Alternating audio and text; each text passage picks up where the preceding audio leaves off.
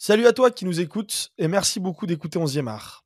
Si nos émissions te plaisent, n'hésite pas à mettre 5 étoiles si tu nous écoutes sur les plateformes de podcast et des petits pouces si tu nous écoutes sur YouTube. C'est hyper important pour notre référencement et c'est ça qui nous permet de grandir.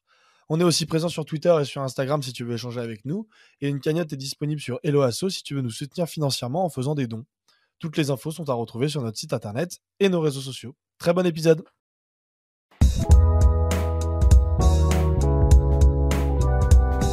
Salut à toutes et à tous, bienvenue en ce mercredi 14 février, très belle Saint-Valentin évidemment à toutes et à tous.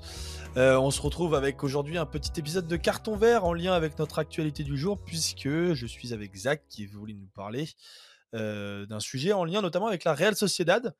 Et justement Jacques, euh, précisément un sujet parle, dont on parle pas beaucoup dans le football aujourd'hui. Oui, c'est ça. Salut Val. alors déjà, je suis très heureux de te retrouver avant cette belle affiche de Ligue des Champions. Et bon, on va pas se mentir, euh, cette confrontation entre le PSG et la Real Sociedad, elle, elle paraît assez déséquilibrée sur le papier. Mais maintenant, je ne m'enflamme plus vraiment avec mon club, tant le mental de l'équipe s'est décomposé dans les moments les plus décisifs ces dernières années. Le mental, c'est de ça dont je veux te parler aujourd'hui. Car s'il s'agit bien de l'un, si ce n'est de l'aspect le plus important pour devenir sportif de haut niveau, c'est aussi un sujet qui, paradoxalement, a longtemps été ignoré dans le football. Le football est pourtant le sport où les athlètes sont le plus sollicités médiatiquement, mais aussi par le public ou bien les entreprises. Une surexposition responsable d'une mauvaise santé mentale pour un grand nombre d'entre eux. Je comprends évidemment pourquoi tu as choisi un supporter de l'Olympique Lyonnais pour te donner la réplique euh, sur, euh, sur ce format court, parce qu'évidemment, le sujet de la santé mentale m'a personnellement touché ces derniers mois avec l'OL. Est-ce que tu pourrais justement nous décrire euh, rapidement ce que c'est que cette notion de santé mentale? Bah, au-delà d'être un, au-delà d'être un supporter lyonnais, la santé mentale, selon l'OMS, c'est un état de bien-être qui permet à chacun de réaliser son potentiel, de faire face à des difficultés normales de la vie, de travailler avec succès et de manière productive, et d'être en mesure d'apporter une contribution à la communauté. Donc ce qu'on va retenir, c'est cet état de bien-être qui dure rarement dans le football professionnel. On entend souvent des phrases du type euh, ils n'ont pas à se plaindre, ils sont payés des millions pour taper dans un ballon. Oui, mais la réalité est quand même plus complexe. Malgré les salaires des joueurs, la pression engendrée par les objectifs à atteindre et la surexposition médiatique suffisent à une étude de la FIFPro réalisée en 2015 avait par exemple révélé que 38% des joueurs professionnels actifs ont déjà présenté des symptômes de dépression, avec un manque évident de soutien perceptible dans le secteur. Ouais, c'est un sujet d'ailleurs qu'on avait abordé pas mal dans un épisode de la table ronde à l'époque avec deux psychologues qui nous avaient accompagnés dans une émission sur la préparation mentale dans le football justement.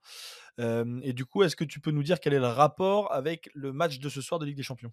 Eh bien déjà, c'est que l'un des joueurs de la Real Sociedad a beaucoup souffert psychologiquement au cours de sa carrière. Ce joueur, on le connaît, c'est Bryce Mendes, un Espagnol de 27 ans qui brille avec les Basques depuis 2022 au poste de milieu offensif. Né près de Vigo, Mendes a évolué au Celta, le club de la région donc, mais aussi son club de cœur, pendant plus de 10 ans. Mais l'histoire n'est pas aussi belle qu'il n'y paraît. Stressé au point de vomir avant les matchs, la pression ressentie par le joueur est progressivement venue pourrir sa santé mentale. Il le dit lui-même, hein, j'ai passé des saisons à me battre pour ne pas être relégué avec mon équipe et je n'ai pas vécu. Ce stress totalement contre-productif est venu déteindre sur ses performances et est venu provoquer les sifflets des supporters. Conscient de sa fragilité, Bryce Mendes a alors décidé d'agir. Sur le conseil d'un coéquipier, il a commencé à voir le psychologue José Carrascosa au Celta Vigo. Ouais, ça c'est quelque chose qui est en train de se démocratiser petit à petit, justement faire appel à des psychologues. vu le joueur qui est aujourd'hui Bryce Mendes, qui est vraiment un joueur essentiel des, des, rouages de l'équipe d'Imanol Alguacil, je suppose que justement voir ce psychologue, ça lui a fait plutôt du bien? Ouais, carrément. il a commencé à moins appréhender les matchs, mais il a aussi fait de cette faiblesse une force, en commençant par parler ouvertement de sa santé mentale. Lorsqu'il marque, par exemple, le joueur célèbre avec deux doigts sur sa tempe, en référence aux épreuves qu'il a surmontées. La belle histoire, c'est aussi que son psy, José Carrascosa, est toujours près de lui. Il exerce à la Real Sociedad comme responsable des émotions et des performances. Enfin bon, pour catégoriser, on va dire un psy. En France, le sujet avait vraiment fait surface fin septembre 2023 avec la tentative de suicide du joueur de l'OGC Nice, Alexis Beka Beka. Un drame qui avait fait réagir plusieurs acteurs du foot français, comme Thierry Henry, qui avait alors appelé à ne pas cacher ses émotions. C'est pour lutter contre ces drames que l'UNFP a mis en place une cellule psychologique il y a 10 ans. Chaque année, plus d'une vingtaine de joueurs professionnels y ont recours pour faire part de leur détresse. Une prise de parole qui est nécessaire pour Philippe Lafont, directeur général de l'UNFP. Je cite, Dans notre pays, on a plus l'impression que l'appel d'un psy ramène à la maladie au côté faiblesse évidemment pour le sportif que l'on ne veut pas reconnaître, ou le côté malade, un peu fou. Non, aujourd'hui, le psy, on le voit via la prépa mentale. Il peut apporter un équilibre au sportif. Les clubs français l'ont d'ailleurs bien compris et quasiment chacun d'eux dispose aujourd'hui d'un préparateur mental ou d'un psychologue au sein de son effectif. Ouais, bah heureusement, j'ai envie de te dire. Et avec tout ce que tu nous as décrit là, on a, on a presque l'impression qu'aujourd'hui, être footballeur professionnel, c'est plus devenu un poids qu'une chance comme c'était présenté avant pour les joueurs. Oui, là-dessus, tu as raison sur ce point. le problème du foot aujourd'hui, c'est qu'il a dépassé le cadre du sport. Déjà qu'il devait gérer la pression des résultats, les joueurs sont désormais des acteurs politiques. Lors d'une Coupe du Monde, par exemple, ils portent l'espoir de toute une nation et de gouvernements décidés à faire rayonner leur pays par le foot. Au niveau économique, c'est encore pire. Le football génère tellement d'argent qu'il est autant devenu un produit qu'un sport, tout comme ses acteurs. Depuis tout à l'heure, je te parle du football professionnel, mais cette pression, elle se retrouve même en amateur chez les plus jeunes. Et le pire dans tout ça, c'est que le problème ne vient même pas des jeunes joueurs, mais le plus souvent de leurs parents. Je pense que tu as déjà entendu parler du projet Mbappé, un terme pour décrire ses parents qui s'inspire du parcours du prodige français, encadré par ses géniteurs pour atteindre le plus haut niveau. Les parents poussent désormais leurs enfants à la pratique du football, en s'intéressant plus à leur performance qu'à leur épanouissement personnel. Eux qui espèrent un jour vivre du talent de leur progéniture, ils se montrent de plus en plus violents.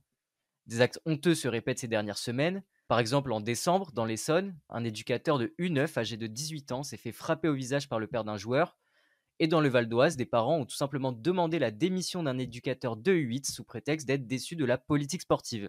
Et ça reste malheureusement des exemples euh, parmi des milliers d'autres. Des U8, il faut dire que les parents sont complètement ouais. Hein. Euh, et ça, du coup, c'est pas, je suppose, un, phénomène qui est spécifique à la France. Je suppose qu'on le retrouve aussi dans d'autres pays européens. Ouais, exactement. Bah, ce phénomène, on le retrouve aussi en Espagne. Et euh, là aussi, des actions sont menées du côté de la Real Sociedad avec le gardien Alex Remiro qui a décidé de s'engager dans la santé mentale des enfants. Le portier espagnol espère un meilleur suivi des jeunes joueurs et joueuses bien trop exposés à la pression selon lui. Pour le citer, il dit que lorsque les parents sont trop insistants avec leurs enfants dans les académies, ceux-ci commencent à se désintéresser. Souvent, c'est un père fanatique qui hurle des ordres à son fils ou à sa fille sur la ligne de touche. Pour agir, Remiro finance avec l'ONG Football Mass España des programmes socio-éducatifs. Alors ces programmes, ils ont lieu dans 50 clubs de la province de Guipuscoa, dont j'avais d'ailleurs parlé dans mon dernier podcast. Et Remiro a ainsi engagé deux psychologues sportifs pour travailler avec les enfants et fournir un guide de parentalité positive aux familles. Des cours en visio sont également mis à disposition, tout comme une ligne téléphonique ouverte pour les parents. Il espère ainsi offrir à ces jeunes un parcours similaire au sien, avec un développement sain, sans la pression des parents de devenir professionnels un jour. Ouais, bah, je pense que c'est une bonne action de la part du gardien Ramiro. Après, c'est un peu triste de constater que, que c'est les parents qui doivent être éduqués et non pas les enfants. Et justement, tu sais s'il y a eu des mesures qui ont été prises face à ce genre de comportement de la part des instances? Oui, les clubs tentent de s'adapter pour réagir, mais il n'y a rien de très concret pour l'instant. Ça peut aller d'une mise en place d'entraînement à huis clos ou de sessions de responsabilisation de parents citoyens. On a même la, multiplication de polices de salles dans certains, dans certains sports comme le basket ou le hand, où en fait ça va consister à voir des parents citoyens prendre la responsabilité de devoir gérer les autres parents qui peuvent se montrer un peu plus virulents. D'ailleurs, ces enfants ou parents les plus virulents vont logiquement être exclus des clubs, tout simplement. On espère cependant d'autres mesures face à ce phénomène, si l'on ne veut pas voir les plus jeunes être confrontés au problème des footballeurs professionnels. Tu l'auras compris, Val, peu importe l'âge, le football n'est pas l'environnement le plus apte à développer une santé mentale stable. Non, ça je te confirme, mais heureusement on peut se féliciter qu'il y ait encore quelques sportifs, enfin, qui est déjà quelques sportifs si je puis dire, comme justement les joueurs que tu as cités de la Real Sociedad, qui haussent le ton un petit peu face à ce phénomène qui, on l'espère, va cesser de se répandre dans les prochaines années. En tout cas, merci beaucoup Zach pour ce petit format court. Évidemment, je ne te souhaite pas de bonheur ce soir, puisque je supporterai la Real Sociedad de mon côté. voilà, uniquement par par principe que je ne peux pas supporter le PSG. Enfin voilà, bref, quant à nous, on se retrouve évidemment sur, euh, sur 11e art très prochainement, dès vendredi, avec un épisode de Poto Carré sur le Chelsea de Todd Bolly et de Mauricio Pochettino. Euh, donc voilà, n'hésitez pas à vous abonner, à liker, à poser des commentaires et éventuellement à nous soutenir sur notre Yanya Telo Asso. D'ici là, on se voit vendredi. Allez, ciao ciao à tous.